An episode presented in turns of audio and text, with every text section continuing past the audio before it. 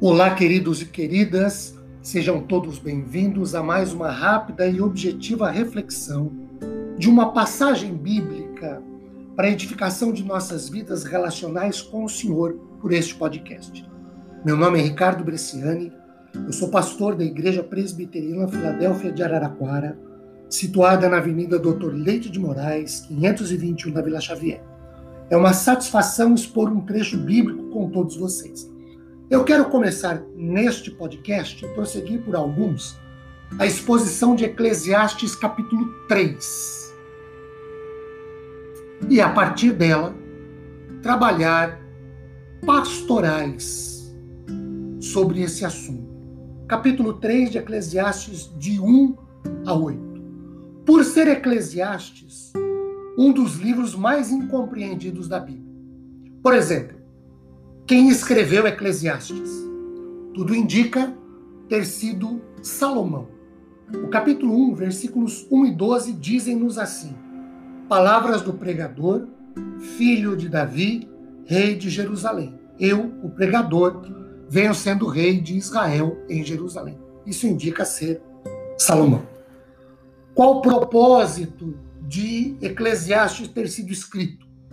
Talvez o melhor seja falar em propósitos ou mais de um. Por exemplo, já no capítulo 1, versículo 2, lê-se o seguinte: Vaidade de vaidades, diz o pregador.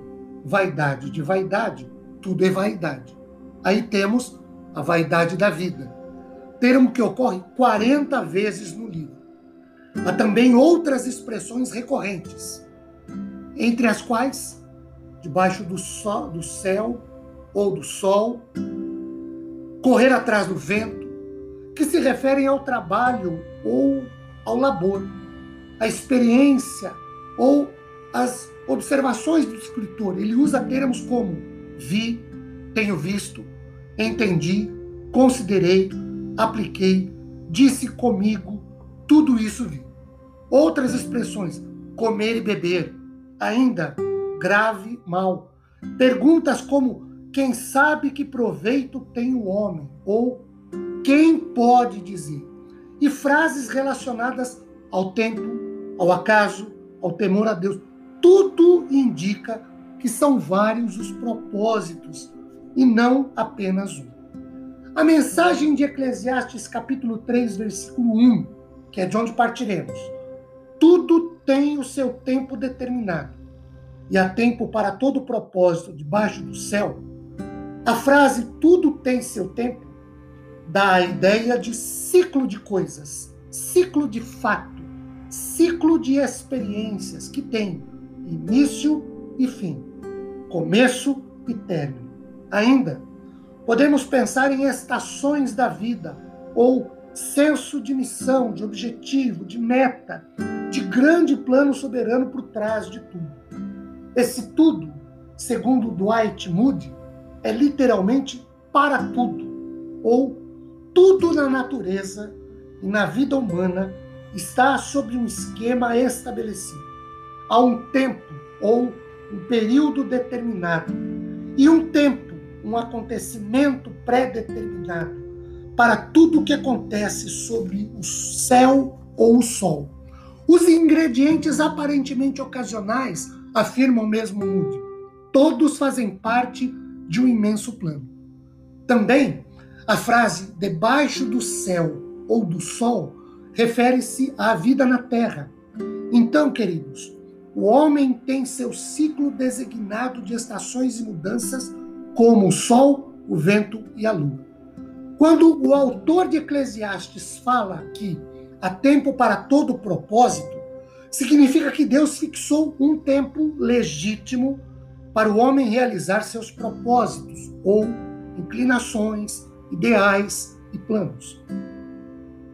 As palavras são usadas nos versos de 1 a 8, não são no sentido de que há um tempo e um lugar para tudo, mas no sentido de que tudo acontece no tempo específico que foi determinado para cada coisa. Champlin fala que na frase tudo tem seu tempo determinado, devemos entender que Deus é a causa única que está por trás de tudo em absoluto. Deus ordena os eventos em forma de teses e antítese ou opostos, e há um tempo e uma época pré-arranjados para tudo. Há tempo próprio para todo propósito. O autor se refere às estações, tanto da natureza quanto da vida humana. A palavra Zeman, tempo determinado, é uma palavra hebraica encontrada somente na literatura posterior, como aqui e também em Neemias 2,6, é, Esther capítulo 9, versículos 27 e 31, e nos livros de Daniel e Esdras. Tempo, no hebraico, et, significa ocorrência e dá a entender principalmente evento específico que ocorre dentro de uma estação determinada. Ainda Champlin, com a frase, com a frase para todo propósito, precisamos ter propósito como a tradução da palavra hebraica desejo, inclinação, desígnios, intenções humanas, governada pelos desígnios da providência divina. É provável, querido, queridos, que estejam em vista aqui, especialmente os conselhos divinos, concordando com a ideia de causa única. Então, a frase tudo tem seu tempo significa que há um esquema estabelecido, um período pré-determinado de acontecimentos pré-determinados e tudo está no controle absoluto de Deus. Que esse Deus que controla tudo, que já pré-determinou tudo, nos abençoe poderosamente em manifestações graciosas a nosso favor, depois de refletirmos por alguns instantes nesses princípios de Sua palavra. Amém.